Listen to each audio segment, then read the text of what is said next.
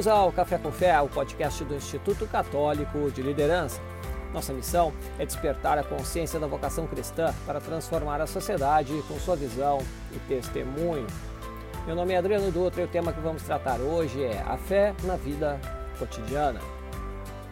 Iniciaremos citando três trechos da exortação apostólica Gaudete et Exultate, do Santo Padre, Papa Francisco, sobre a chamada à santidade no mundo atual. Esse é o número 7, o Papa Francisco refere que Gosto de ver a santidade no povo paciente de Deus, nos pais que criam os filhos com tanto amor, nos homens e mulheres que trabalham a fim de trazer o pão para casa, nos doentes e nas consagradas idosas que continuam a sorrir. Nessa constância de continuar a caminhar dia após dia, vejo a santidade da igreja militante. Esta é muitas vezes a santidade ao pé da porta, daqueles que vivem perto de nós e são um reflexo da presença de Deus. O Papa refere ainda que não é saudável manter o silêncio e esquivar o encontro com o outro, desejar o repouso e rejeitar a atividade, buscar oração e menosprezar o serviço. Tudo pode ser recebido e integrado como parte da própria vida neste mundo entrando a fazer parte do caminho de santificação. Somos chamados a viver a contemplação, mesmo no meio da ação, e santificamos-nos no exercício responsável e generoso da nossa missão. Embora o Santo Padre, no seu número 29, reforce que isto não implica menosprezar os momentos de quietude, solidão e silêncio diante de Deus. Assim, para tratar do tema fé na vida cotidiana, tenho a grande alegria de receber a advogada e doutora em teologia pela PUC do Rio Grande do Sul e também auditora do Tribunal Eclesiástico da Arquidiocese de Porto Alegre, Vitória Andreata de Carli. Prezada Vitória, uma alegria a tua presença, seja muito bem-vinda. Quero agradecer esse convite, é, me sinto muito honrada, muito feliz em poder participar algo que tem sido parte da minha vida nos últimos anos, que faz o meu coração sorrir, né?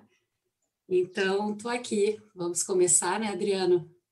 Para a gente poder. Adriano já começou com umas palavras do Papa Francisco, né, desse documento. E boas-vindas aos amigos, amigas também, né, que estão participando dessa live. É, posso citar aqui, já, já vi que tem a Paty Pérez assistindo no Instagram, né, já vi que tem a, vamos olhar aqui, ó, uh, Isabela Bertasso, Clarice, a Elô, né, a, a Patrícia Teló, a Paty Teló, né, tem a Débora, né, Rogério, né, Rogério da, da Paty, é, tem um monte de gente conhecendo. Tem a Dedéia. A Dedéia a Vitória não conhece, mas a Dedéia é uma pessoa fundamental aqui no, Café com Fé. Né? Então, ela nos ajuda, faz parte da, da produção e da, da, direção do programa aqui. Né? E está aqui também nos honrando, lá de São Paulo, a Dedéia. Pessoas de todo o Brasil que nos assistem também e também de, de fora.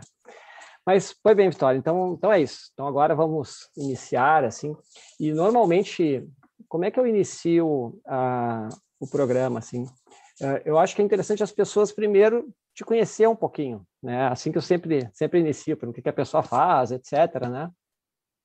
Uh, e no teu caso, assim, uh, uh, o que eu vejo, assim, a Igreja Católica ela tem reforçado cada vez mais a importância e o papel do leigo, né?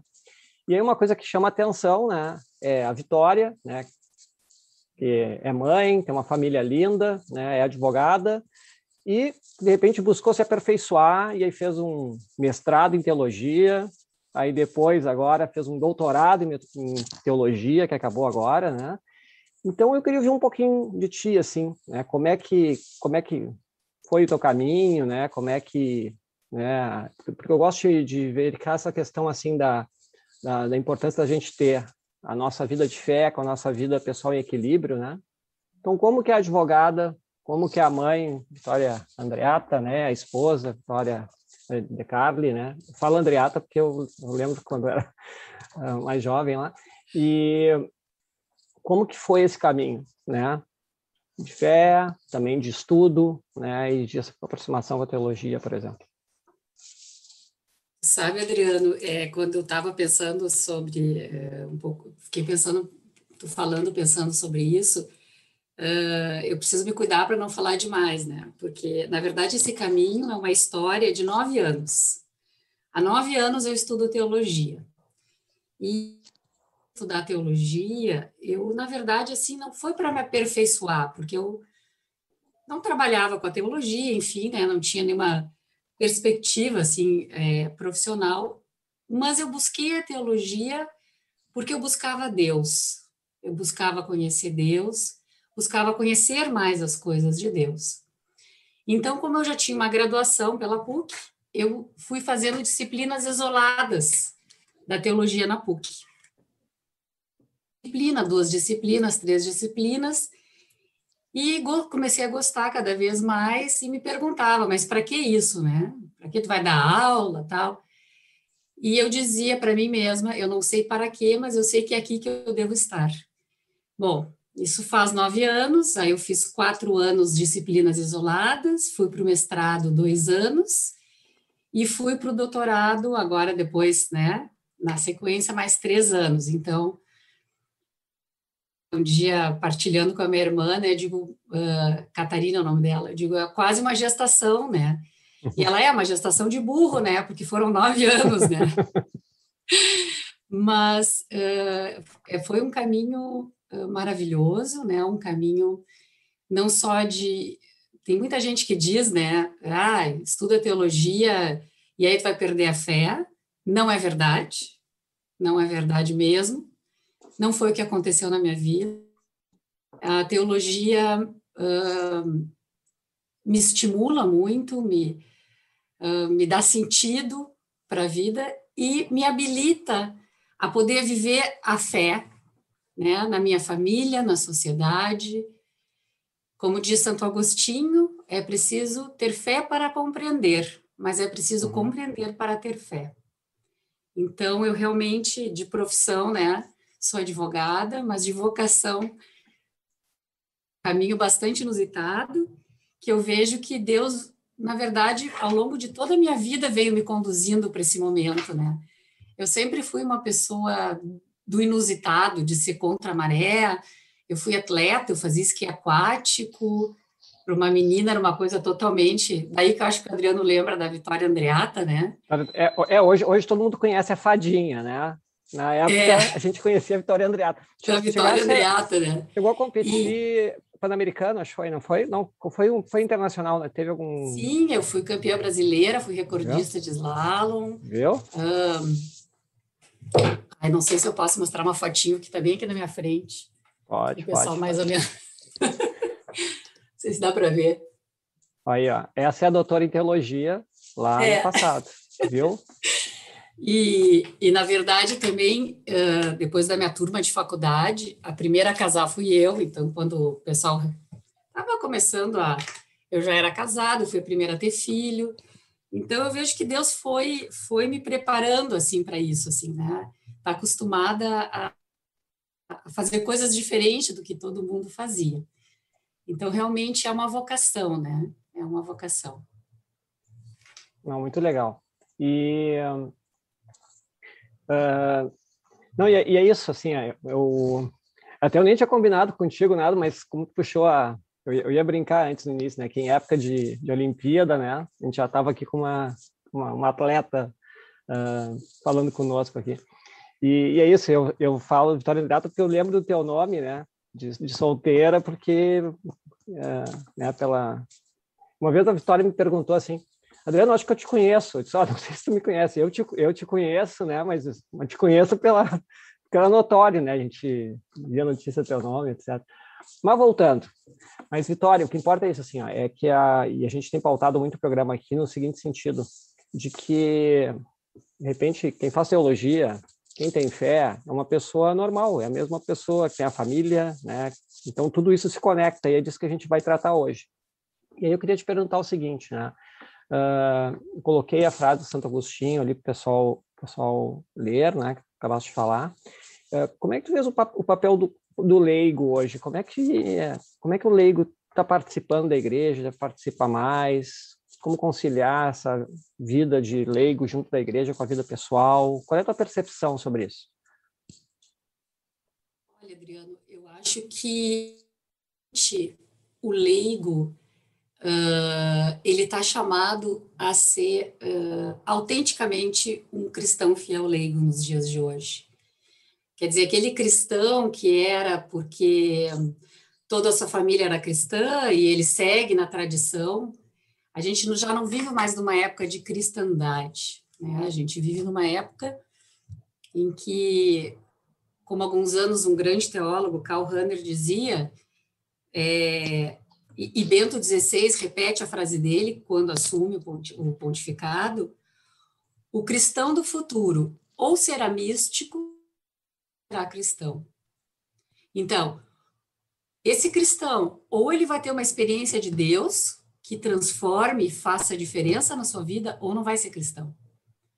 Porque a gente vive numa sociedade que a maioria ah, né, de cristãos não praticantes, né, que na verdade não é uma coisa meio assim é, contraditória, né, porque ser cristão e não praticar é, né, é como uma mãe que não, né, então, é, então é uma época de realmente a gente conhecer para viver a nossa fé. E, e digo mais, assim, uh, passado esse passado não, na verdade, né? Vivendo esse tempo pandêmico, assim, de pandemia, é um grande tesouro que nós temos. Então, não só para as nossas próprias vidas, mas um tesouro que deve ser partilhado. Então, realmente, eu vejo assim um tempo em que, é um, ao mesmo tempo que tem um grande desafio, temos uma grande oportunidade, né? Um tempo em que uh, os médicos já não resolvem, uh, enfim. Em, no século São Francisco, uh, Cura d'Ars, esses dias foi o dia dele, né? Uhum.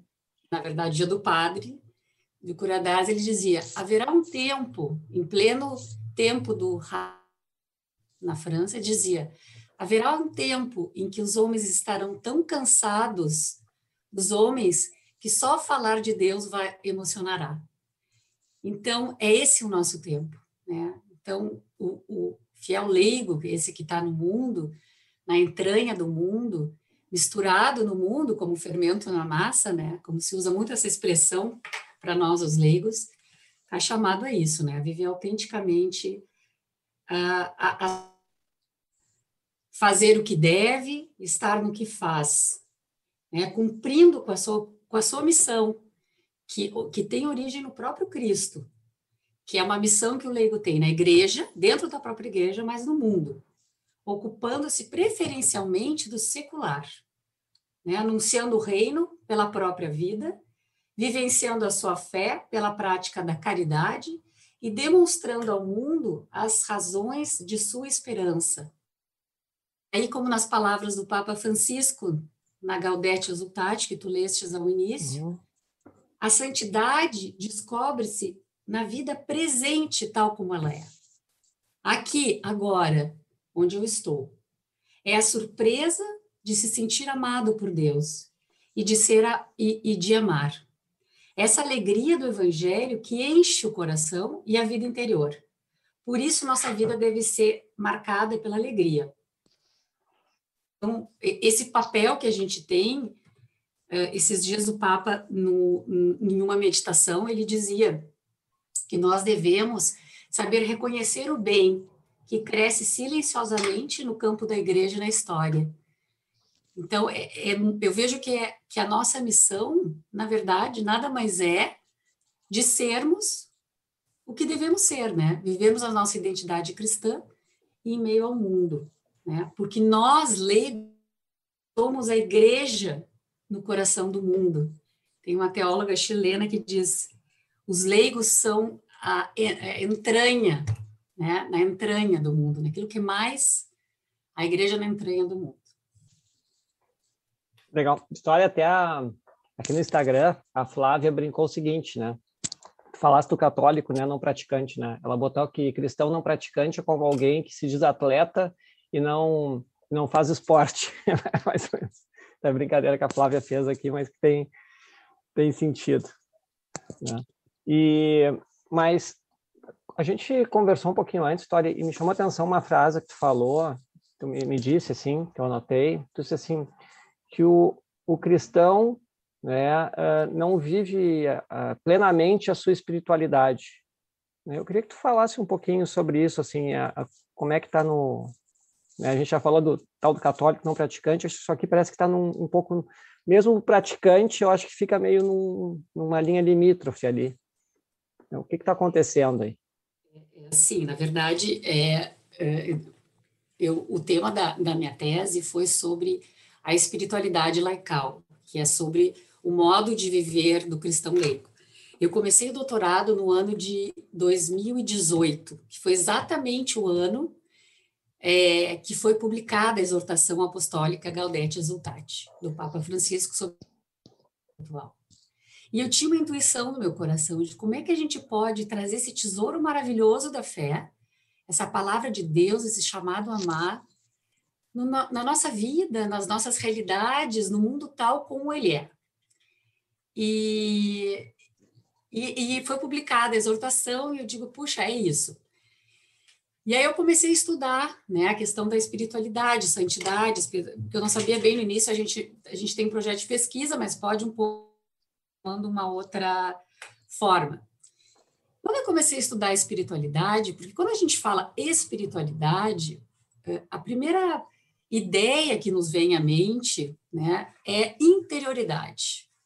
Então, a gente fala em espiritualidade, se pensa em oração, se pensa em contemplação, se pensa numa vida mais uh, interior, né?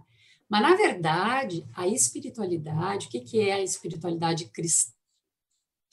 Sempre que eu me refiro à espiritualidade, eu estou me referindo à espiritualidade cristã. Né? O estudo uh, tem como objeto né, de pesquisa a cristã.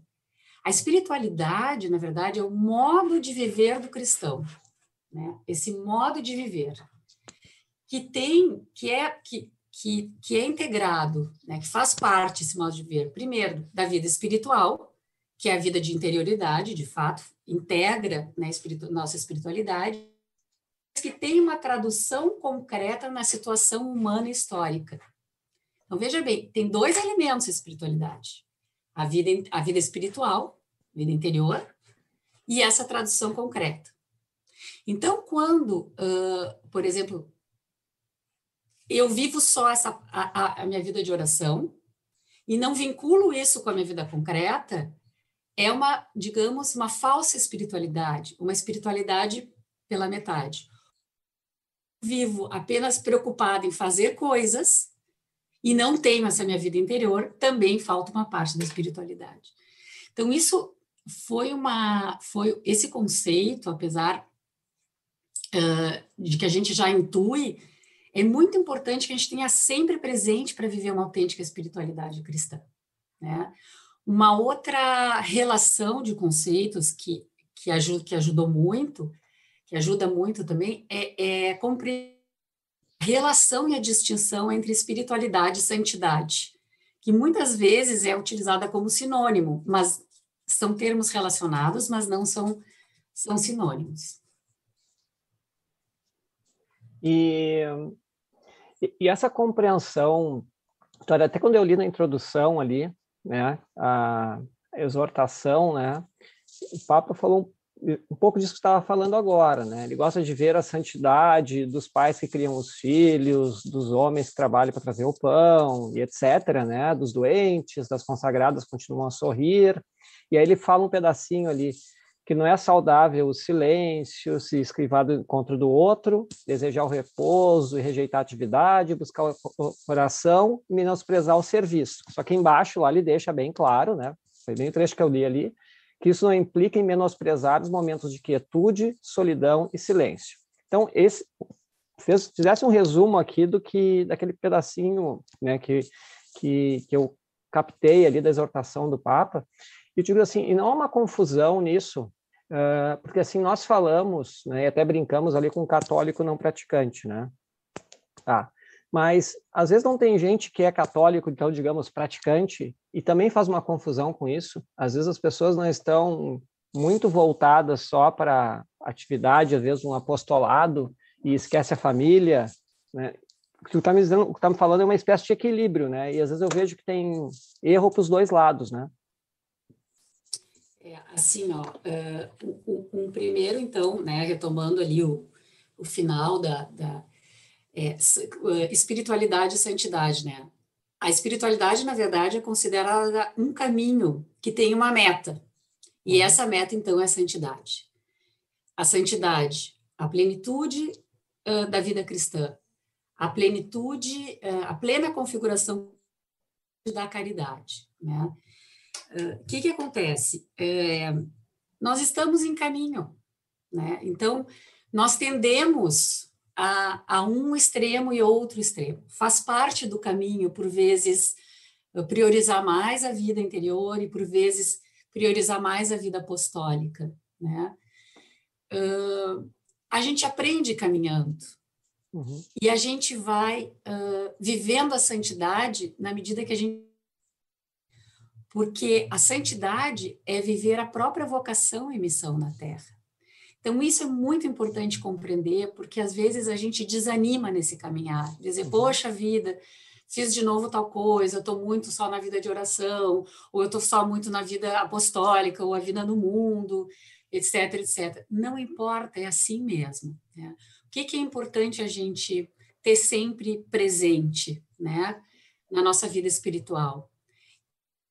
A laical, o modo de viver essa vida de união com Deus, ela se dá em duas dimensões: na dimensão vertical, que é a vida de união com Deus, e na dimensão horizontal, que é a vida uh, da relação com os demais. Entretanto, não é uma ou outra. Alguns autores utilizam uh, o exemplo da passagem evangélica Marta e Maria. Uma hora eu sou uhum. Marta e uma hora eu sou Maria. Hora na direção vertical, outra hora na horizontal. Não. Na verdade, elas têm que andar juntas.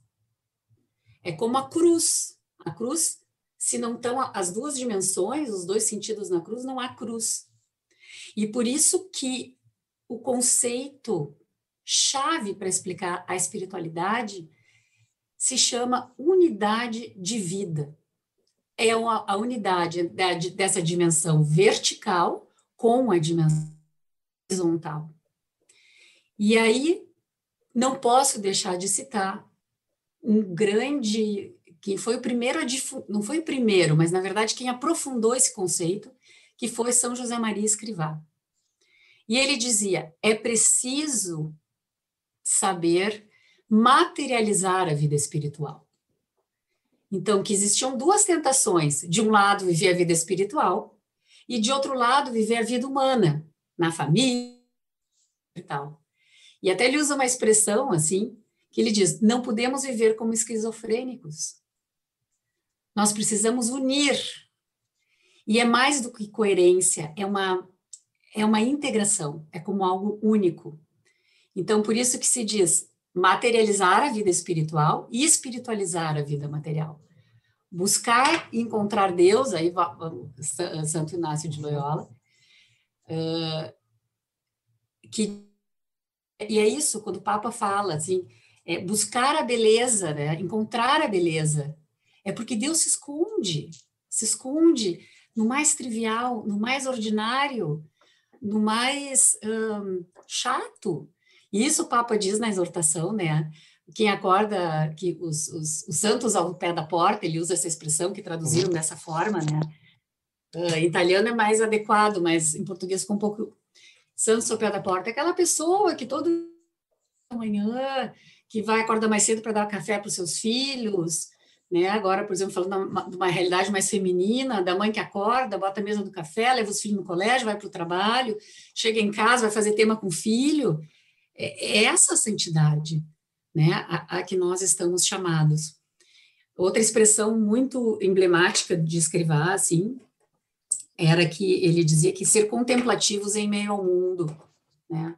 Então, essa uh, espiritualidade cristã a que nós estamos chamados. Entretanto, entretanto, a gente não pode cair num mundanismo espiritual. Para que a gente consiga uh, viver dessa forma, que é uma, uma, uma alegria, uma força muito grande, mas também é um desafio, a gente só consegue quando a gente está unido a Deus. Só consegue quando está unido a Deus. Então, não é que a vida espiritual, não é que uma é superior à outra, mas se eu não tiver essa união com Deus, uh, é muito difícil eu fazer isso, porque eu vou estar só em mim mesma. E aí é uma expressão que também o Papa Francisco utiliza, que é uh, das ONGs, né? Que a gente, que o nosso apostolado não vire ONG. É uhum. nesse sentido, que tu tem um, tu tem um fim meramente humano, tá? E, e uma coisa que, que, é, que é muito importante ressaltar é que é o seguinte, ó, quando eu comecei a pesquisa, eu poderia ter feito só com base na exortação apostólica Gaudete Exultate. Porque ali, assim, é uma expressão maravilhosa da espiritualidade no cotidiano, de fato, e ele escreve para todo o povo de Deus, padres, religiosos, leigos, mas a gente vê que ele dirige a, cara, a exortação principalmente para os leigos, porque ele está pensando nesse leigo que vive no mundo, que tem que acordar todo dia para trabalhar, que tem responsabilidade com a família, que está num ambiente social, etc, etc. A vocação própria específica nossa, né? Mas eu optei por fazer, na verdade, um percurso desde o Concílio Vaticano II, que é desde o ano de 1965, ou seja, mais de 50 anos. E quando eu comecei a estudar e pesquisar, etc e tal, eu fui me dando conta que, na verdade, a exortação do Papa, né, como essa expressão do magistério da igreja, no pontificado dele, na verdade, ele é fruto de uma caminhada de muitos anos dele. Isso já tinha sido falado em outros textos do magistério, em autores da teologia, de teologia espiritual, de eclesiologia, enfim. É quase assim, chegou no final, aquilo ficou tão claro para mim, disse, meu Deus, está repetindo. Mas, claro, repete, mas ele, ele fez como um fechamento, né? E trouxe tudo de uma forma muito uh, pensando desde essa perspectiva, assim, né? Nunca foi escrito algo assim só sobre a santidade no mundo.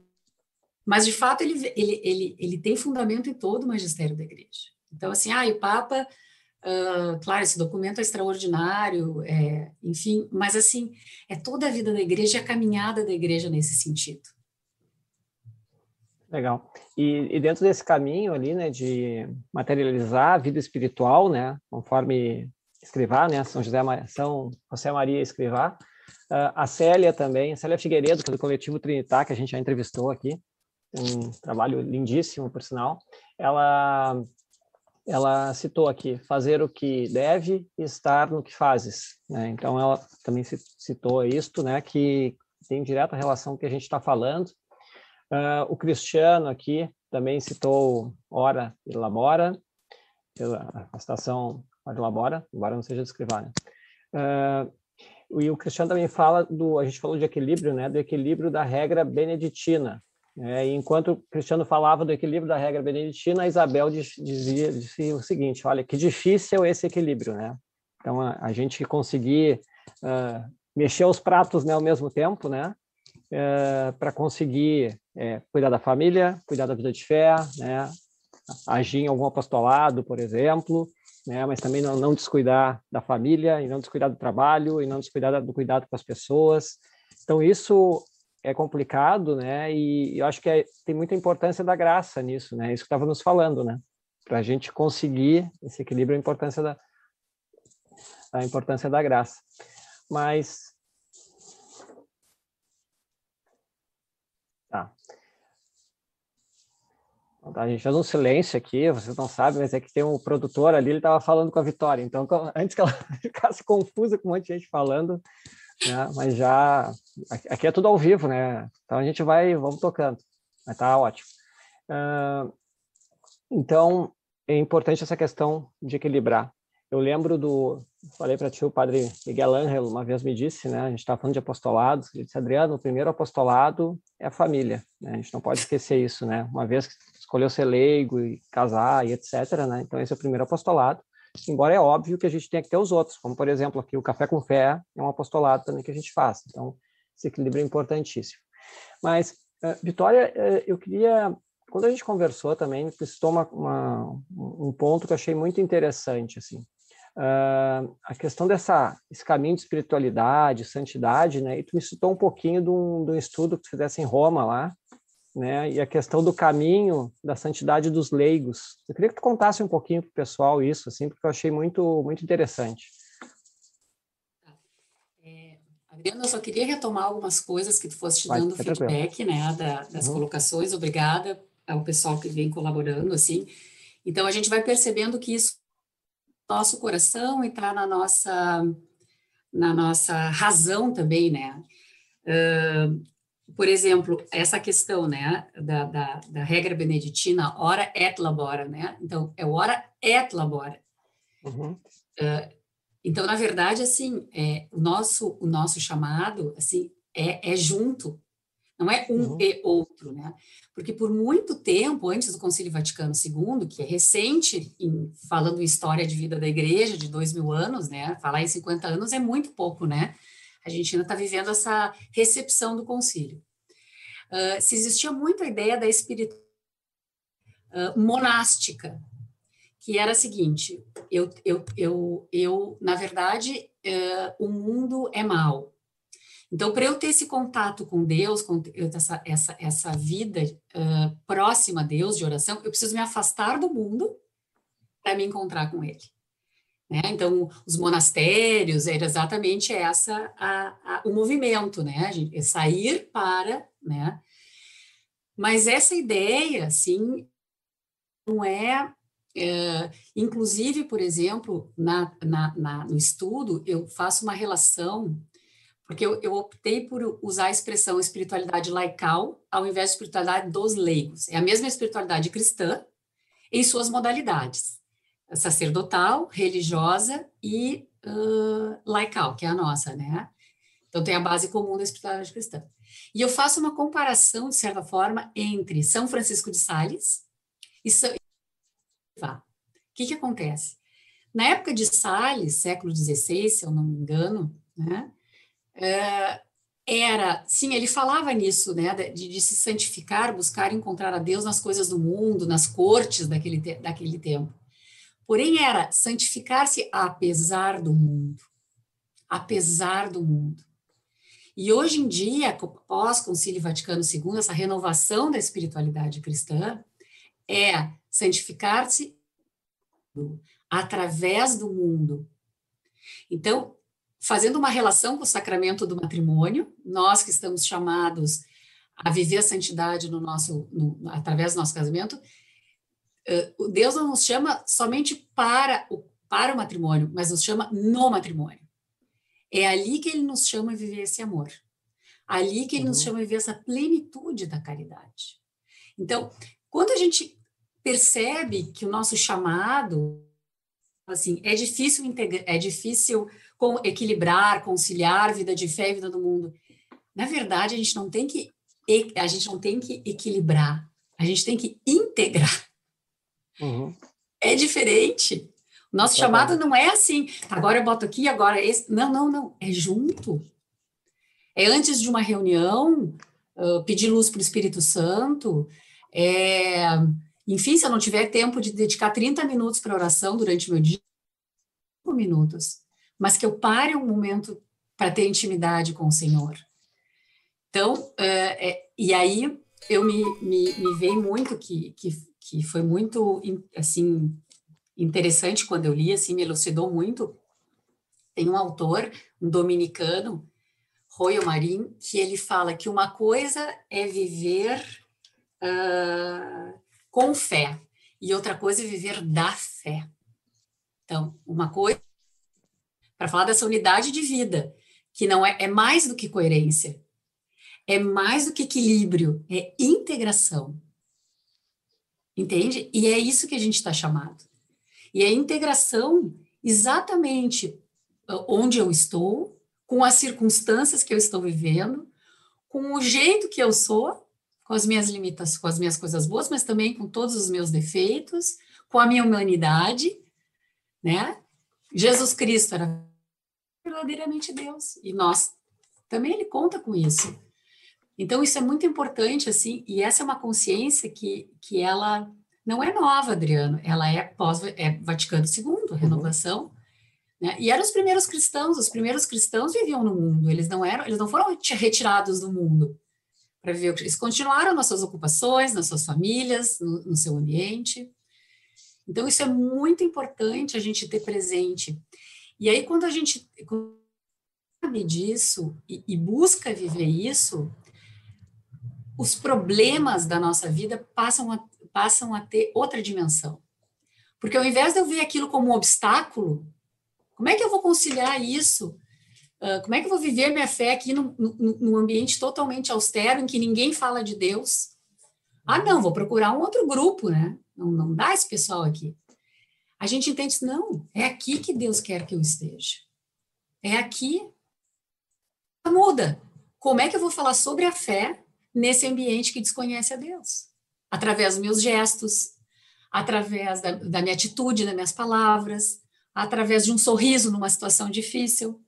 Então, aquilo que antes era visto como uma dificuldade, como um, um, um, um empecilho, passa a ser visto como uma oportunidade. E aí se fala, e por isso se fala que o amor é criativo. Porque é, eu sei que é ali que eu tenho que estar. Que buscar uma solução, encontrar.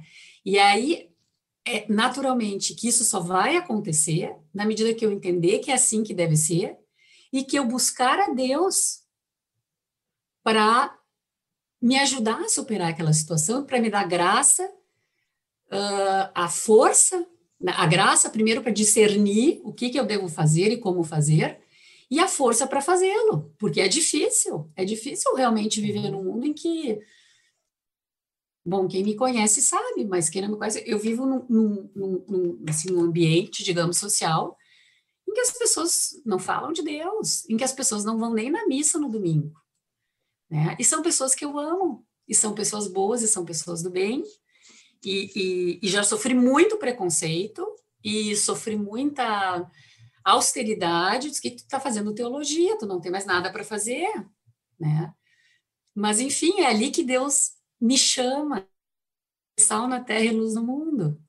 Uhum. Então, assim, tem um outro autor que, que, que, que deu essa expressão e diz assim: se, se o leigo não for uh, cristão onde ele deve ser, ali no meio do mundo, das situações em que ele está colocado, ele não vai ser nada. Ele não vai ser nem leigo, nem cristão. Nem uma coisa, nem outra. Mas, assim, volto né, e projeto luz sobre isso. Nós não estamos sozinhos. O nosso Deus é um Deus que não só que não só se comunica conosco, se faz presente nas nossas vidas, como quer nos acompanhar nesse caminho. E nos acompanha de fato nesse caminho. Nos acompanha. Mas nós temos que recorrer a Ele. Nós temos que buscá-lo. Né? É, não vou mais usar equilíbrio, vou usar integrar. Nunca tinha me dado, não tinha me dado esse insight ainda e é a mais pura verdade. Né? E, e hoje a gente sabe, né, nós, nós vivemos num mundo polarizado, né, uh, ou sou a favor ou sou contra, né, tu, tudo é polarizado. E tem essa tendência das pessoas se aglomerarem nos grupos, né, onde a gente ouve só aquilo que a gente quer e o que a gente gosta, né? Então, se eu sou de A, eu sou, A, se eu sou de B, eu sou A, sou B. E esse teu relato aí é muito importante também, né? De onde que Deus quer, né? Porque senão fica aquela, aquela expressão que às vezes o pessoal brinca, né? No momento da transfiguração lá, ah, vamos montar as tendas aqui, né? Que tá ótimo, vamos montar as tendas, né? Vamos ficar nesse nesse local, mas daqui a pouco Deus precisa, né? E que a gente seja instrumento uh, em outros ambientes onde às vezes é isso, vão ser ambientes mais difíceis, né? E a gente tem que conseguir transitar pelos dois. E, e eu sempre tinha isso como equilíbrio. E agora eu consigo ter isso como integração. Muito legal. Vitória, aproveitando de uma pergunta aqui uh, da Ju, que é a seguinte, ó. Uh, o equilíbrio está na fraternidade. Ela falou em equilíbrio, mas foi antes de tu. A pergunta já estava aqui antes de falar integração, tá? Mas ela perguntou assim: vamos, vamos remodelar aqui. Essa integração, quanto ela passa pela fraternidade? Ah, é toda. é toda, porque na verdade assim, ó, uh, quando eu cheguei no final da pesquisa, tá, eu eu tinha uma imagem muito clara para mim, que era a seguinte, ó, quando eu falava de espiritualidade laical, tá? Vamos ver se eu consigo responder em poucas palavras, né? Porque esse assunto eu disse para o Adriano, digo, Adriano, só tu me cuida, porque se eu começo a falar, né, entre, entre e o amor pelo assunto. Mas, enfim, é o seguinte, fala-se em espiritualidade laical, esse modo de viver do cristão, modo de viver que o cristão está chamado, certo? Que tem uma uhum. meta, que é a santidade, que é a plenitude da vida cristã, que é a plena configuração com Cristo, é a plenitude da vivência do amor, tá? Em outras palavras. Ela é composta por duas dimensões, uma dimensão vertical e uma dimensão horizontal. Se a dimensão vertical é uma união com Deus, é a vida teologal, o transcendente, e a horizontal com, os, com as pessoas no mundo, tá? é a humana. Tá? O que, que acontece? Num sentido transversal, nós temos a cruz, a cruz, o sofrimento, que é inerente a toda a condição humana. E o que engloba tudo é a caridade. Então, assim, a caridade, ela está no início, ela está no meio e ela está no fim. Então, a gente tem como fundamento a fé. Nós cremos em Deus, um Deus que que nos chamou e que espera uma resposta nossa para algo que é a nossa vocação, a vocação à santidade, que todos estamos chamados, padres, religiosos, leigos, cada um a seu modo. Então, esse Deus que nos chama, que quer uma resposta, que é a fé, nossa resposta à fé é a resposta ao Deus que se revelou, né? Então, a fé é a resposta do homem à revelação de Deus. Uh, impulsionado pela caridade. Então, assim, na verdade, a caridade é, é, é início, meio e fim de tudo. Mas, assim, para a gente saber como chegar lá, a gente tem a gente tem que e, e, eu acho que isso também foi um intuito meu na busca assim de compreender o todo entende? Compreender tudo que a gente está chamado. Porque quando eu falo em espiritualidade cristã laical eu estou falando de quem é o leigo de que qual é a missão do leigo qual é a vocação como viver como viver Onde é que entra a vida de oração? Onde é que entra a vida sacramental? Onde é que entra a vivência das virtudes humanas? Onde é que entra a Césia, a cruz, tal, tal, tal. E aí, claro, depois cada partezinha dessa tem, assim, uma profundidade, assim, um, uma capacidade de se desenvolver depois tremenda. Mas, assim, a caridade é o princípio da unidade de vida. Então, para só responder, respondendo a pergunta dela, tu assertiva é essa, né? A, cari a, unidade de vida. A gente, o conceito chave é a unidade de vida para a gente viver essa espiritualidade laical. E o princípio da unidade de vida está na caridade, que é o que nos impulsiona, enfim. Porque sem caridade, todo o resto perde sentido. E aí tem um, tem um é, é, que diz assim que, que, que, o ineditismo do cristianismo uh, não está na teologia, é? em absolutamente nada disso.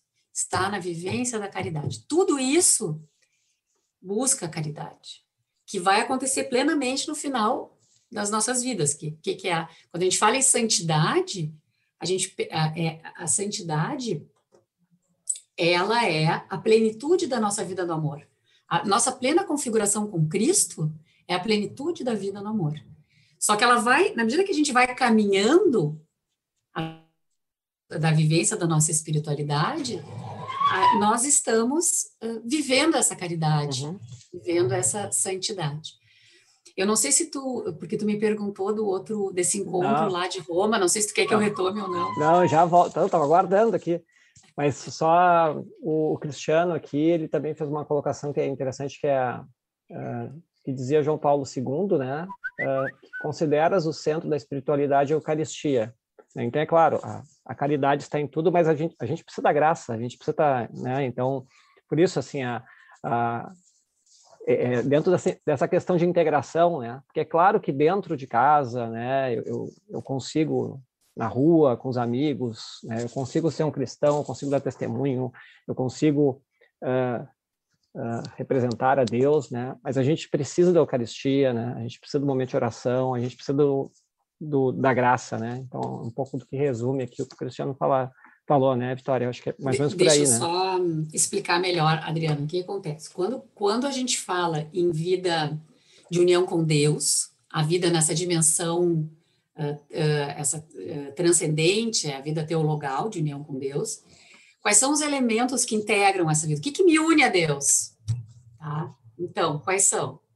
Primeiro lugar, a vida sacramental. O cristão deve ter um estilo de vida sacramental. Por quê?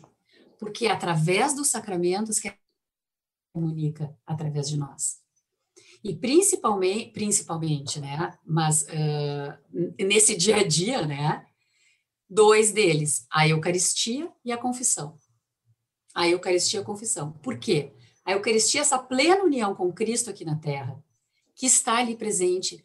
Não tem lugar que Deus se faz mais presente do que na Eucaristia. Então, a gente pensa assim, o cristão não praticante, poxa vida, tá? Ah, eu vou na missa aos domingos, bah, eu sou super católica, eu vou na missa aos domingos, ah, é ótimo. Mas assim, quem puder comungar com mais frequência, que o faça, que o faça. Quando eu comecei a estudar teologia, enfim, eu senti que eu, eu me dava conta, assim, de que como é, é um estudo divino, né, eu, eu, eu piso, eu, estu, eu leio coisas de, sobre Deus, né? É solo sagrado. Eu precisava ter mais intimidade com Deus. Mas eu não sabia muito bem como. E aí eu tive um muito especial. A, irmã Ângela Tutas, uma Ângela eremita, que ela me disse assim, Vitória, tens que comungar diariamente. Eu disse, como assim, irmã? Ela me perguntou, quantas vezes tu vai por semana na missa? Eu digo, olha, eu vou uma vez, duas vezes, tal, às vezes quatro, três. Ela disse, olha, tenta ir todo dia, para ter mais intimidade com Deus, nosso Senhor. E, de fato, assim, foi uma, foi uma, foi algo que, que vem espiritual. E, de outra parte, a confissão, porque a confissão, na verdade, é um sacramento maravilhoso, extraordinário, que a gente não usufrui, não usufrui no sentido das graças para nós reservadas na confissão. Então, é, é, é, é um, um, sacramento, assim, que, que, que é necessário para a nossa conversão, muito necessário, porque quando a gente se confessa, além da gente ter se, se dar conta das próprias falhas, são sempre as mesmas, muitas vezes, né? A gente tem a graça de Deus para não voltar a pisar na bola de gol no mesmo lugar, né? Porque a gente tem, tende a sempre voltar, né? Isso foi uma outra coisa a partir de uma experiência pessoal também, que, que mais adiante também, né? Então, isso tudo foi o caminho que a teologia foi me levando, né? Uh, eu li uma vez num Beato Carlo Acutis, muitos já devem ter ouvido falar, um jovem, né? Em processo de canonização, um jovem extraordinário, e ele dizia que ele se confessava semanalmente. E eu disse, vou começar a me confessar semanalmente, semanalmente, né? Então, meu confessor, Padre Patrick, do Reino Cristo, né? E, e, realmente foi outro foi outro fator assim que que vem um, fazendo transformações maravilhosas na minha vida e na minha alma sabe então realmente sacramental tá nesse sentido vertical e além da vida sacramental também tá a vida de oração, que, como dizia Santa Teresa, eu sempre quando falo de oração eu cito Santa Teresa porque para mim ela é extraordinária e realmente ela foi considerada doutora da Igreja em função da doutrina dela sobre a vida de oração. E ela dizia que vida de oração nada mais é do que um trato de amizade. Nada mais é do que falar de amor com os ama. Então, apesar de a missa ser mais importante do que a oração, do que a vida de oração pessoal, né? Não é a oração litúrgica comunitária que eu me refiro. Mas sem essa vida de oração, os sacramentos terão eficácia limitada. Falta boa terra para recebê-los. Então, claro que a vida sacramental, o estilo que a gente deve ter, é o canal da vida divina que vem a nós. Na Santa Missa é como se o céu se, é como não, o céu se abre com a presença do Cristo, faz presente na Eucaristia. Mas se eu não sou uma mulher de oração, é, é, isso cai numa terra que não vai, porque não é terra boa para que aquilo ali dê frutos. E além disso também, dentre outros uh, está o acompanhamento espiritual. O acompanhamento espiritual, que, que consiste em discernir esse caminho que cada pessoa é chamada a percorrer, porque ninguém é bom juízo de causa própria. Ninguém. O diretor espiritual não é nos ajuda um pouco, né? A área da psicologia tem lá a sua, a, a, digamos, a sua competência, não, não, não tira o outro, né? E, e a SESI também, enfim, aí vão, entram dentro outras coisas, assim, né? Então, eu quis citar porque é, é importante uhum. para nós essa compreensão, né? O que que está em que dimensão e, e que peso eu tenho que dar para todas essas coisas na minha vida, né? Para poder conciliá-las. Claro que, naturalmente, vai nos pedir mais do que a gente possa dar. Né? As pessoas hoje em dia são muito ocupadas, uh, tem muitas obrigações, a gente, a gente, vive num mundo de hipercomunicação, né? mil lives, mil programas, mil tudo, né? não vai nos pedir mais. Mas a gente tem que ter essa, como dizia Salles, a nossa obrigação não é ser santos, mas é querer ser santos. Nossa obrigação não é ser perfeito, não é, mas é querer buscar e encontro com Deus no nosso dia. E a gente pode, tempo é prioridade, a gente sabe disso. Então, às vezes um pode 30 minutos, outro pode 20, outro pode 10, outro pode missa todo dia, outro não pode, tem missa tudo que é horário. Uma vez eu ouvi um testemunho uma, daquela doutora, acho que é Filó, que ela dizia Sim. que ela queria muito ir na missa antes do, do, do, de começar o dia dela, que começava, sei lá eu, às sete da manhã, sete e meia da manhã, e ela foi perguntando, perguntando e descobriu que tinha justamente começava a ser antes de começar o turno dela de trabalho. Então, todo dia ela podia assistir a Santa Missa. E Deus faz isso conosco. Deus é muito delicado e ele é muito amoroso. Só que se a gente não tem essa disposição, essa vontade de querer buscar, encontrar ele, ter um momento de intimidade com ele durante o dia, as coisas não acontecem. Por quê? Uhum. Porque ele nos ama tanto que ele respeita a nossa liberdade. E é aí que entra a nossa resposta ao amor de Deus. Quais são os espiritualidade cristã? Primeiro, a comunicação de Deus, o amor de Deus por nós, etc, etc. Segundo, a resposta do homem ao amor de Deus. Então aí entra na nossa resposta. A gente, Deus espera que a gente dê essa resposta. Deus espera que a gente busque. Maravilha. Uh, muito legal isso. Tem uma pergunta aqui, mas eu, eu vou segurar ela, já vou fazer, uh, porque eu vou voltar na minha pergunta que ficou pendente, e eu vi que nós estamos alinhados, assim, porque quando falava eu já disse, não, eu vou falar de Carlos Acutis, porque aí eu já vou fazer o gancho ali com a Eucaristia, e aí a Vitória já fez todo o gancho. Mas, uh, Vitória, uh, a gente fez uma live sobre Carlos Acutis, né, com o Frei, que inclusive acompanhou lá o processo lá e, e ficou hospedado na casa da família, né? Uh, e ele nos falou vários relatos uh, do Carlo, e um que ele disse até era que ele se impressionava, às vezes, quando via, de repente, uma fila muito grande de jovens numa boate, em algum lugar para uma festa, se divertir, né? O que é saudável, é claro, mas que ele via a igreja, né? Ou a, sem a fila para, né, para, a missa, ou para a Eucaristia, ou até para a confissão, né? Foi mais ou menos isso que ele, que ele falou, porque assim a gente parece que desperdiça todo esse valor, né? A gente não tem noção do que do que muda com isso. Mas eu ia pegar o gancho de Carla Cutis para voltar a Carla Cutis para voltar na minha pergunta lá atrás. Tu me contasse que estivesse em Roma lá e me chamou a atenção assim a, a questão do desse caminho de santidade dos leigos.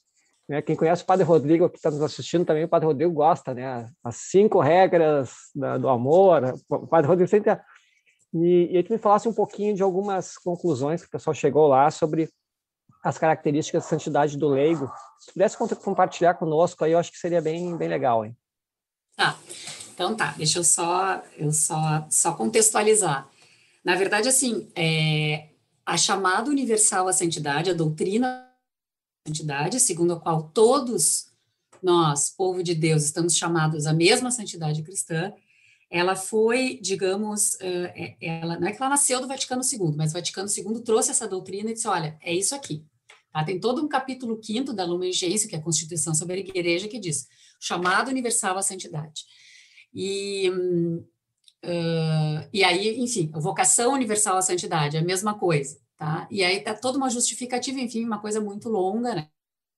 E, e se tem observado, mesmo antes do Vaticano II, é, que mesmo antes deles uh, traduzirem uh, no magistério da Igreja Doutrina, a prática já vinha acontecendo.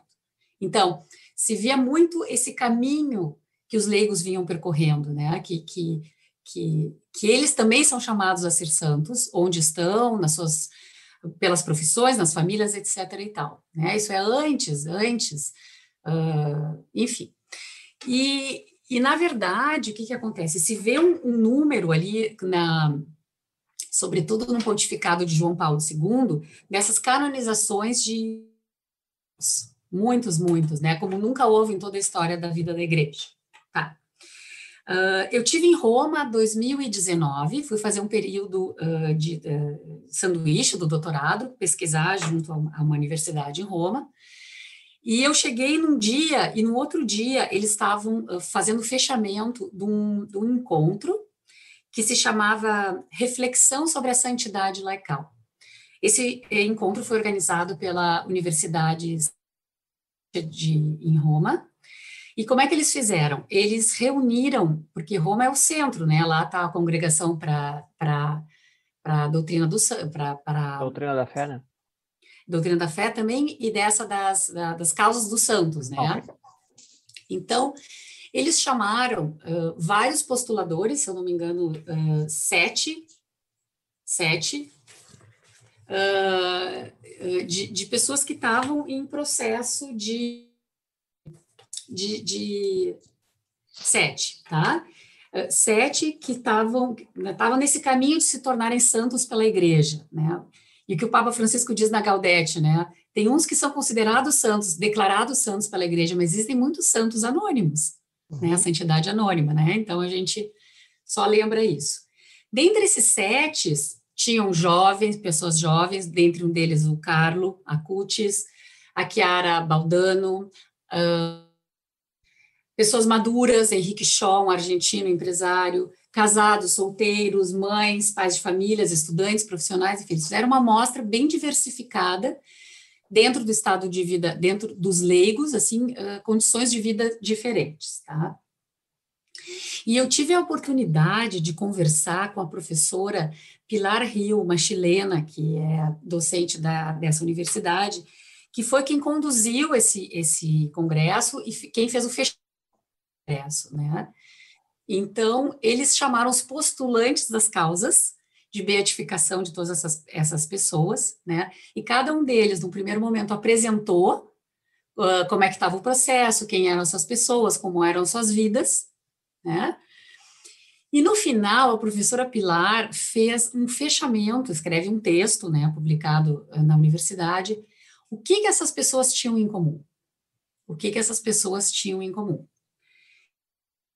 Uh, a primeira delas, que essa, que, que, que todos eles viveram uma santidade, que era uma santidade plena, tá? Uma santidade de verdade. Não existe uma santidade assim, uma que é para leigo, outra que é para religioso, outra que é... não, é de verdade, a santidade realmente de verdade.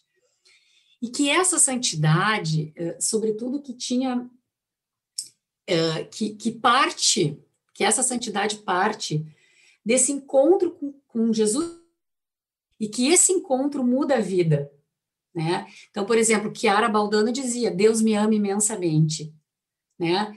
E aqui eu tenho uma frase de Carlo, né, que dizia: "Estar unido a Jesus é meu programa de vida".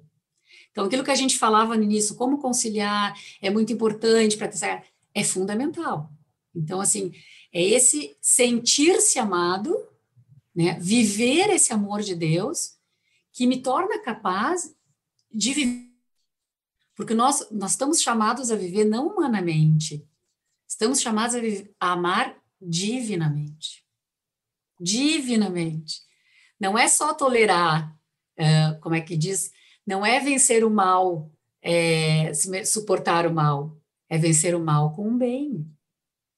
É mais. Então, então, esse é o primeiro elemento, a santidade que é plena.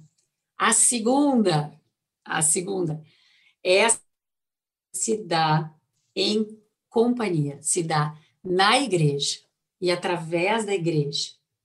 Ela nasce e se desenvolve na vida de igreja, na vida em igreja. ou seja, de povo de Deus, era um sacerdote que era o diretor espiritual, era o amigo que aconselhou, era etc e tal, é na igreja. E quando eu falo em igreja, quando, eu, quando o Vaticano II fala em igreja, não é igreja física, é igreja corpo de Cristo, a igreja somos nós. Então, como dizer assim, ah, como uh, falar de Cristo, levar, as igrejas estão vazias, as, as, as, as boates, os restaurantes estão cheios. Bom, quando eu estou em estado de graça, eu estou levando a Cristo para aquele jovem que está lá no bar. Por exemplo, uma família que só um membro da família vá na missa. Só um membro da família. Quando eu volto, não só quando eu volto da missa, porque, claro, quando eu estou com a minha família, eu sou Cristo para eles. Exalar o perfume, né? Isso que diz exalar. Terceiro, que a santidade se dá no próprio ambiente e na vida ordinária. O que era estudante não deixou de ser estudante, a que era mãe de família, a Chiara Petrillo, não deixou de ser mãe, não deixou de ser esposa, não deixou de ser filha. A Guadalupe, que agora foi canonizada, uma engenheira química, que era numerária, não deixou de ser engenheira química, de não deixou de estar no ambiente de trabalho, então é ali. Naquele ambiente, naquela, na vida ordinária a missão. Então, que, que essa que é um dos elementos da espiritualidade, né? O Deus que ama, que chama, que se faz presente na nossa vida. Nós que respondemos, que temos uma vocação, que temos um chamado, que temos um sentido na nossa vida. E a missão integra a vocação. A missão é uma tarefa da vocação. Então, isso é muito importante também a gente ter em mente, assim. Qual é o meu chamado? É ser santa tanto, Adriano. E o que que integra essa minha vocação? É o teu caminho como a minha, a minha, a minha vida como mãe, como esposa, como teóloga, como amiga, etc, etc, etc. E as missões, né? Terminar um doutorado de teologia, enfim, assim a gente vai cada um no seu âmbito de vida. Né? Então são os quatro elementos: né? a santidade plena, essa santidade que se dá no seio da igreja, no próprio ambiente e que sempre a missão, né? Porque santidade e missão são dois lados da mesma moeda. Né? O, o cristão, a gente tem um, uma missão nesse mundo, a gente não está aqui à toa. Deus nos, nos amou desde sempre e nos quis, tem um projeto. E aí, de novo, lembramos uma frase de Carlo Acutis, que diz: Deus não nos criou fotocópia, Ele quer que sejamos originais que, que ele queria dizer com isso? É incrível para cada um de nós. Então, quando a gente não vive, não corresponde a esse plano de amor, a gente vai, a gente vai morrer fotocópias, xerox. É, eu quero ser original. Só o que eu quero é ser santo. Só o que eu peço é ser santo. E isso, isso Salles dizia assim, ó, a nossa obrigação não é ser perfeito, não é acertar sempre, né? mas é querer, é buscar, é não sei o quê. E aí entra a SESI, que é, essa, que é esse exercício, essa luta, essa disciplina que também está nessa vertical da nossa vida espiritual, que é uma luta. Ai, o mundo é difícil, tem problemas, tem dificuldades. É, mas é a luta conosco mesmo. A luta de, de, de se superar, de, de, procurar ser uma pessoa melhor, de, etc e tal. Está sempre crescendo. Isso é uma coisa muito linda, muito linda, assim, que é um chamado de uma plenitude de vida, sabe? Deus não nos quer pouca coisa, né? Deus não é, é como diz, como se diz, é aves de rapina para rastejar. Ele nos quer voando como águias. Legal, muito bonito. Uh, aproveitar, Vitória, o pessoal aqui, uh, a gente tem gente de todo o Brasil uh, sempre nos assistindo, né? A gente tem bastante, normalmente tem bastante gente de Brasília, Porto Alegre, São Paulo, né? tem bastante. Rio, uh, hoje temos o Conrado aqui nos ouvindo lá de Houston. Uh, lá de Brasília também, a Ana Lina aqui, ela fala excelente live. A Eucaristia diária dá espaço para Deus agir direto e imediatamente em nós. Né? Então, a, a Ana Lina, que eu sei que conversei com ela um pouquinho antes, ela, mandei o um convite para ela, e ela disse, olha, eu vou na missa, assim que chegar da missa eu entro na live. Entrou. é, muito bem. Legal. Tá E, pessoal, quem está no YouTube ali, lembra, fica o convite ali, assina ali, clica ali no nosso curte, né, e, e se inscreve no nosso canal para receber nossos conteúdos também, participar das outras lives, fica essa, essa, esse convite, né. Uh, o Sérgio Silva aqui no YouTube diz, uh, boa noite, Adriano, a frase secular de São Bento, hora de labora, né, hora de trabalho, que a gente já conversou antes ali, atravessou os anos e nos cabe até hoje. Primeiro os atos e depois as palavras. Obrigado, um abraço, Sérgio de São Paulo, que mandou a Carmen Silveira também, que de live maravilhosa, né? A Vitória é muito ungida. Uh, e o pessoal vai falando aqui, né? Estamos chegando perto do final, tá, Vitória? Então agora vou, agora eu vou dar uma aceleradinha ali para a gente chegar no final. Eu tenho umas perguntinhas para ti, mas antes eu quero fazer uma pergunta que eu achei muito interessante que o Cristiano Bertasso fez. Uh, se tu pode falar alguma palavra sobre a importância de Nossa Senhora na espiritualidade laical. Tu sabe que o Cristiano Bertazzo é meu primo, meu ah, é? primo irmão, amado. Ah, Esse então, vive essa entidade laical profundamente. Só, só, eu sou Bertazzo Andreata. E, ah, ó, essa eu já não verdade, sabia. Obrigada, Cristiana. Essa pergunta é maravilhosa. Eu, eu, eu, eu, até na defesa do doutorado eu brinco assim que eu estou em dívida com Nossa Senhora, assim, porque eu queria, eu deveria ter falado, escrito mais sobre ela na tese, mas eu, eu tinha que fazer uma opção, né? Para chegar nessa visão do todo, eu não pude mas, na verdade, é o grande modelo da espiritualidade laical Nossa Senhora, porque Nossa Senhora foi uma mulher, foi uma jovem, foi uma foi mãe, então esse, é, ela na verdade ela é o, a nossa espiritualidade cristã, ela é mariana, né? E a e Nossa Senhora na verdade ela é o grande modelo de quem vive essa a, a espiritualidade tanto na dimensão vertical, porque imagina a, a, união dela com Deus, a intimidade dela com Deus, assim, com Jesus Cristo, quanto na dimensão horizontal, na dimensão humana, na relação dela com o filho, com os apóstolos, etc. Então, na verdade, assim, uh, poderia poderia se desenvolver uh, o tema da espiritualidade legal Uh, a partir de Nossa Senhora. É um outro tema maravilhoso, talvez outra pessoa queira escrever sobre isso, eu vou ficar muito feliz. Se um dia eu me entusiasmar a fazer um pós-doc, quem sabe, se minha família desse espaço ainda. Mas, Maria, tanto é que uh, quando eu, eu, eu, trabalhei essa, essa, o tema né, da unidade de vida, uh, eu trato em dois, autor, dois autores, tá? Escrivá e Chiara Lubick pela unidade, que ela fala da unidade, a caridade, que é o fundamento da, da unidade, que ela dizia, que a Ara dizia muito lindo, assim, para mim as duas doutrinas se complementam, que uh, não, o único caminho para se chegar a Deus é através do amor ao próximo, que não se chega a Deus se não passar pelo irmão. Se não se chega a Deus sem passar pelo irmão. Quero ir a Deus, sim, mas é amando ao Deus e, e, e uma das uh, professoras da banca, ela me falou, por que que tu não colocasse Nossa Senhora? Por que que tu não optasse em desenvolver a partir de Nossa Senhora, de Maria, das virtudes de Maria, do ser humano e divino de Maria, né? E, mas na verdade eu escolhi esses dois autores, essas duas pessoas, né? Porque é mais próximo do nosso tempo, né? Escrivá é século XX, também faleceu em 2008, então mas uh, é muito importante. Nossa Senhora é, é o caminho, é o caminho, assim. Maravilha. Né? Uh, Eliana disse que maravilha, ela foi maravilha. Né? A Vitória faz jus ao nome. né? Maravilhosa live, parabéns, Vitória, excepcional.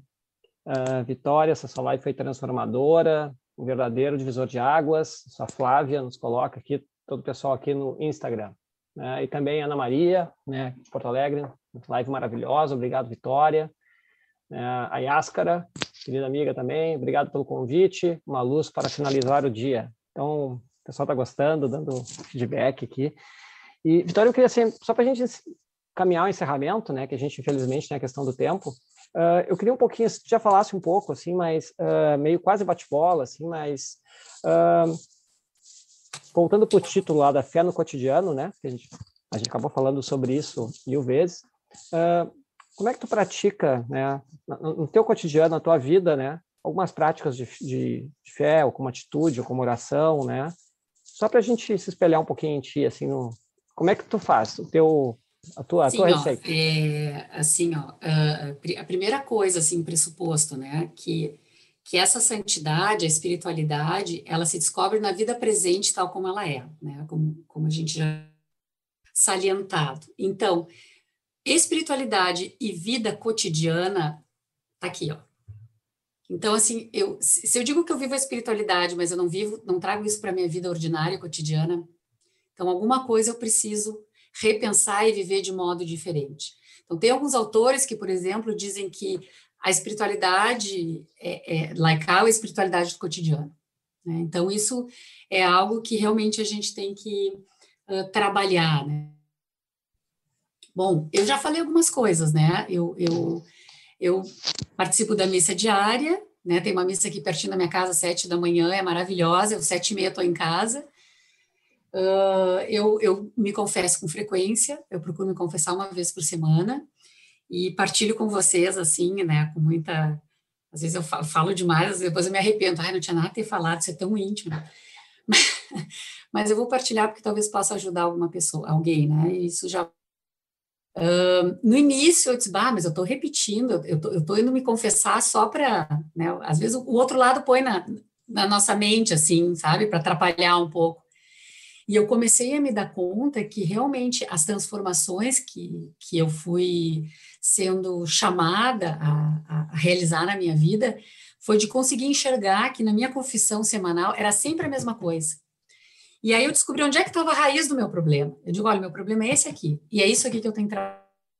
Então, é isso aqui que, no meu dia a dia, eu vou, uh, vou buscar mudar. Eu consegui identificar, sabe? Porque se a gente não, não se dá conta, a gente não muda, a gente fica só no, no que está na volta e não vai no que é mais central.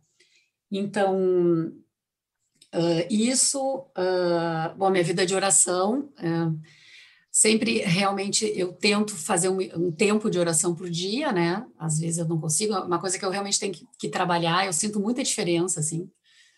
O terço, né? O terço diário, uh, a direção espiritual, uma vez por mês, a cada 45 dias, mas ocupado, assim, querido. Mas, uh, por exemplo, vou dar um exemplo para vocês, uh, os membros de, do Opus Dei, eles fazem direção espiritual semanal, de 30 minutos. Então, e a gente, que muitos aqui são do Reino Cristo, por exemplo, né, que eu vivo essa realidade, a gente tem sacerdotes à nossa disposição, é uma bênção enorme que a gente não... Uh, não usufrui, né, não, não vive isso. E, e, outra coisa que eu queria dizer para vocês, assim, que é, quando Deus apresenta algo na nossa vida, é porque Ele está nos pedindo para a gente dar um passinho, porque Ele quer nos dar muito mais. E a gente não, não pode olhar para aquilo e ser indiferente e também achar que não é nada, que é coincidência, que porque não, é uma graça de Deus, sabe?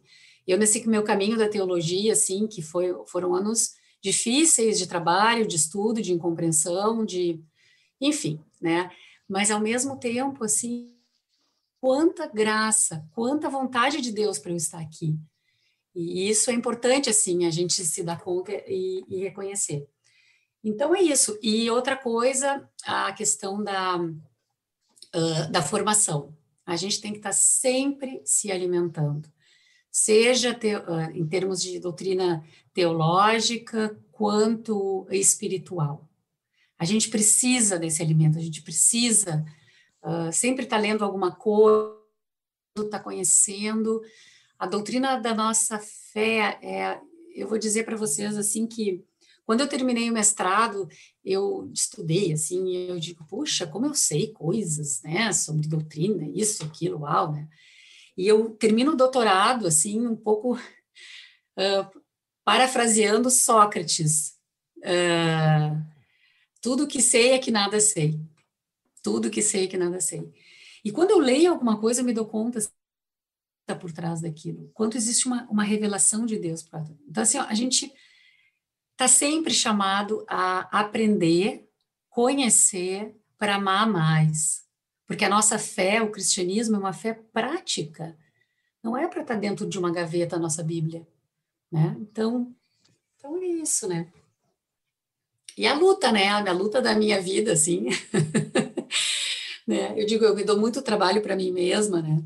Então é buscar unidade e por isso que eu digo assim que descobrir, conhecer a, diferença entre espiritualidade e santidade me ajudou muito, assim, né? De, de saber que é um caminho, né? Que eu estou no caminho, que estou longe de chegar lá, mas que enfim, né? A gente vai dando um passinho de cada vez, porque toda grande viagem começa com um pequeno passo. É só isso que Deus nos pede. É o pequeno passo daquele dia. É o pequeno passo de fazer aquela tarefa, é o pequeno passo de ouvir uma pessoa quando não. E assim por diante. Pois bem, né? Depois, depois disso, só posso encerrar, né? Se começar a falar muita coisa, eu vou estragar, né? A gente tem que deixar as últimas palavras. História, assim, foi uma, uma alegria muito grande a tua presença, foi ótimo, né? A gente Adriana, eu posso, vê... eu posso, eu posso só duas coisas que eu, que eu acho que talvez pode ser úteis. Claro. Peço permissão para quem está assistindo, porque a gente passou do tempo aqui, mas enfim, fiquem livres. Enfim, tem esse livro aqui, que é um livro uh, do Cardel Suenens, é um belga que participou do Vaticano II, que escreveu em 1968. Era, é um livro de conferências que ele proferiu na rádio. E o título do livro é Vida Cotidiana, primeiro, e Vida Cristã. E ele desenvolve em capítulos curtinhos, duas, três páginas, que ele fala o que é essa vida da nossa espiritualidade. Aí ele coloca, dentre outras coisas, né? Saber que somos amados, saber ouvir, saber agradecer. Então, isso tudo integra a nossa espiritualidade. Saber calar, saber arriscar-se, saber ler, saber animar, saber amar Saber amar sempre.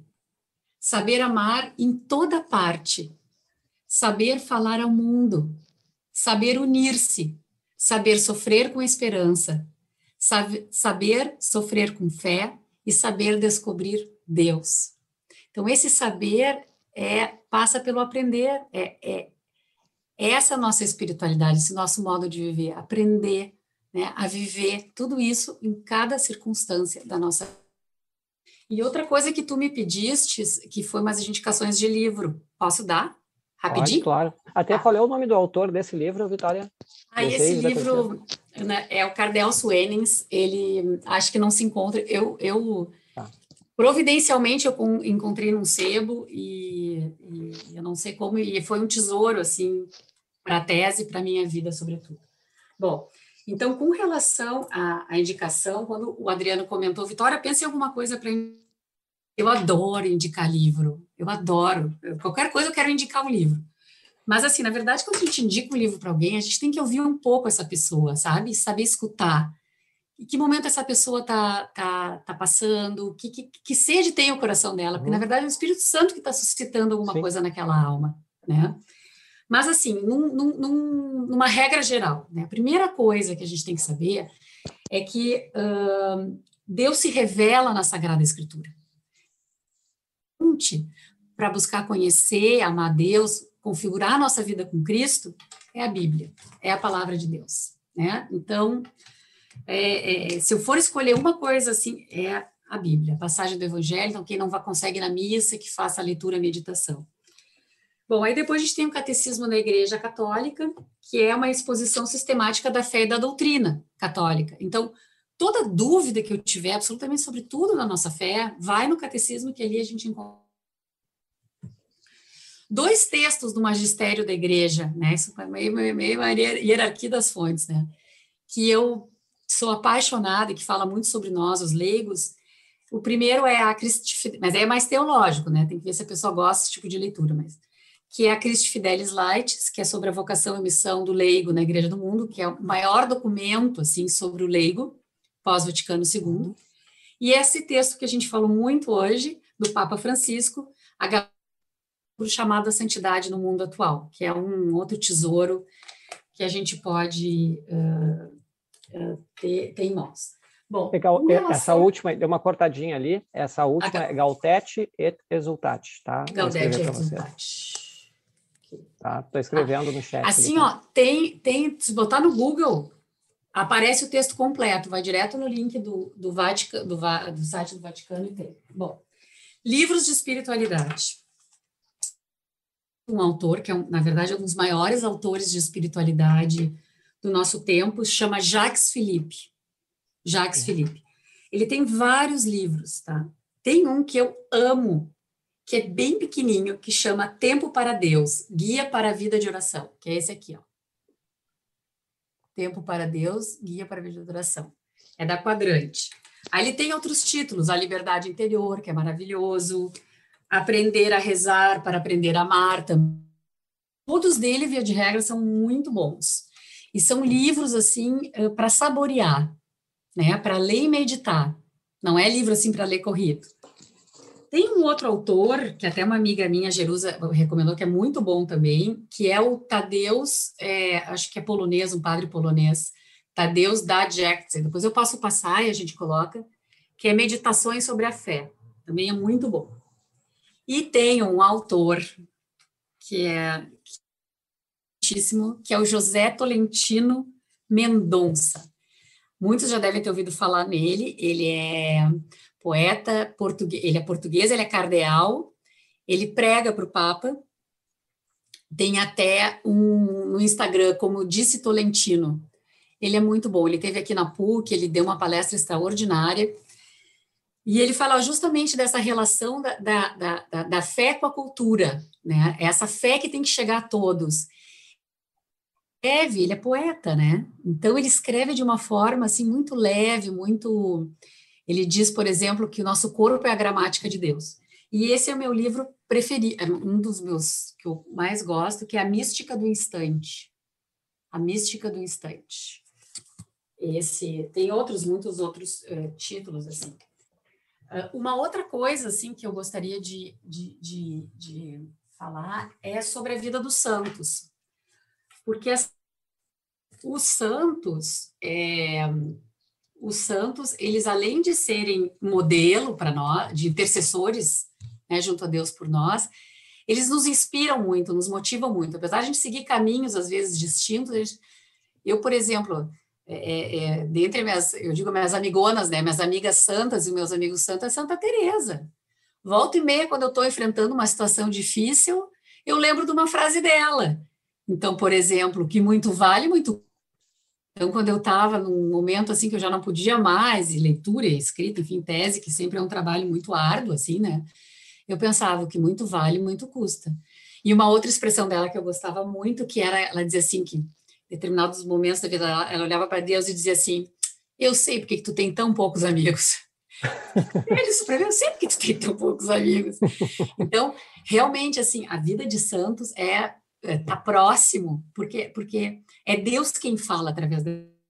Então, tem vários livros aí, por aí, vai adiante. E outra coisa que é muito útil para quem não tem tempo de ler ou não gosta de ler muito é ver filme da vida de santos. Então, por exemplo, alguns assim, Vida de Santo Antônio, Padre Pio, filme maravilhoso. Eu sou chata para filme de vida de santos, tem que ser bem feito, senão eu, eu, eu fico braba que faz um filme feioso assim, sabe? Produzido assim mais ou menos, não gosto, mas esses são muito bons. Esse aqui é maravilhoso, da Madre Teresa de Calcutá. Pois Santa Terezinha, Santa Rita, Santa Rita é ótimo também. Irmão Sol, Irmã Luna, do, do Zefelini, né? É, São Francisco e Santa Clara. Enfim, e no YouTube, se a gente botar, tem muita coisa de filme, assim. Ah, é a vida de Paulo VI, João Paulo II, São Felipe Neri. O que a gente faz muito no nosso grupo aqui em Porto Alegre, assim, a gente assiste filme, faz cinefórum, ah, é maravilhoso, é super bonito, assim. Então, era isso, assim, tinha mais uns outros ali, mas eu não, não vou exagerar. Não, isso foi ótimo. Mas Cinefora é uma coisa maravilhosa mesmo, a gente... Ah, com o Paulo é. Apóstolo também, outro filmaço. Uhum. É, no Netflix tem o Paulo Apóstolo, né, e o Cinefora a gente fazia bastante em grupo, né, então isso os sacerdotes do Reino Cristo também né, muito ajudaram isso no início lá, o grupo, então é uma maravilha. Uh, e a gente entrevistou também aqui, uh, o ano passado, o Matheus Basso, né, que é o CEO da Lumini TV, que é também uma TV por assinatura, né, é, então que também tem, tem conteúdo uh, de qualidade, né, e, e tem, tem só filme bom, eles têm só, só filme bom. bom, só filme Isso. bom. Uhum. Então lá também fica a dica. Pois bem, mas a gente tem que, tem que encerrar. Vitória, foi uma alegria, muitíssimo obrigado, né? Então, eu tenho certeza que só pela retorno que as pessoas estão dando, que o pessoal efetivamente gostou, né? E que ajudou muita gente, né? Sensacional, obrigada pela live. Uh, Deus sempre se revela, encontro maravilhoso. Já recebi mensagem pelo WhatsApp também. O pessoal está na cadeia, outro pelo WhatsApp, né? Uh, a Cris aplaudindo de pé, demais essa live, Cris Ramos, né? E assim vai. Então, eu queria te agradecer muito, né? Foi uma alegria a tua presença, né? E a gente, minha família gosta tanto da tua família. É até o pessoal saber, assim, olha só, essa, essa a, a doutora Vitória, né? Foi prof de catequese, né? Da, da crisma do meu filho, né? Então, olha que privilégio. Então, é uma, é uma alegria, né? Já deixo aqui um, um abraço para toda a tua família, para tua mãe, teu esposo, né? Para teus filhos aí, né? Que... Ah, tua mãe tá ali, já manda um, um alô para ela. Ó, tá ali escondidinha. né? Tá sempre na missa também, sempre vemos ela Sim. na missa. Querida. Né? Abraço aqui também a Patrícia, te manda um abraço, maravilhoso. Vi, obrigado por partilhar tanto conosco. Pois bem, pessoal, então, quero aqui o agradecimento para a Vitória. Agora, só lembrando, se você gostou dessa live, ela vai estar disponível no YouTube, vai continuar disponível. Se quiser passar para outra pessoa, assistir, etc. E todos os nossos conteúdos estão especialmente no podcast Café com Fé. Né? Então, são 50 entrevistas, agora é a 51 né? todas disponíveis. A Vitória, agora no início da próxima semana, já vai estar disponível. Você baixa no podcast Café com Fé, tem toda a lista ali de diversos assuntos, né? mais variados, um conteúdo maravilhoso para a gente escutar essas entrevistas. Então, no podcast Café com Fé. E, ou também ouvir o podcast dentro do aplicativo de meditação católica Time, que além de todas as meditações, que é mais um meio para a gente conseguir nos ajudar nessa integração né, de vida ordinária, né, vida como família, vida como trabalho, né, e também vida de oração. Então, o aplicativo também é mais um meio né, para ajudar a que a gente busque esse caminho. E fica aqui o convite para o próximo Café com Fé, né? Café com Fé que ocorre toda quinta-feira, né, às 20 horas. Uh, então, o próximo será no dia 12 de agosto. Nossa convidada será a Maria Eduarda Leitão Canabarro. Nosso tema vai voltar a ser um pouco sobre arte, né? mas agora através da música. Pessoal, muito obrigado. Obrigado a todos que assistiram. YouTube, Instagram, Facebook, né? E face, uh, YouTube, Instagram, Facebook, aí são todos os canais que eu já me, me perdi aqui. Muito obrigado a todos. Uma alegria. Obrigado de novo, Vitória. Né? Até a próxima e fiquem com Deus. Obrigado por escutar este episódio do Café com Fé, o podcast do Instituto Católico de Liderança, que quer levar de um jeito simples e dinâmico a visão católica a respeito dos desafios do mundo. O mais importante para nossa equipe é tratar de temas de seu interesse. Nossa intenção é contribuir com opiniões e pontos de vista que possam enriquecer e iluminar seus caminhos. Assim, sua contribuição é essencial. O seu feedback ou sugestão de algum tema específico será sempre muito bem-vindo.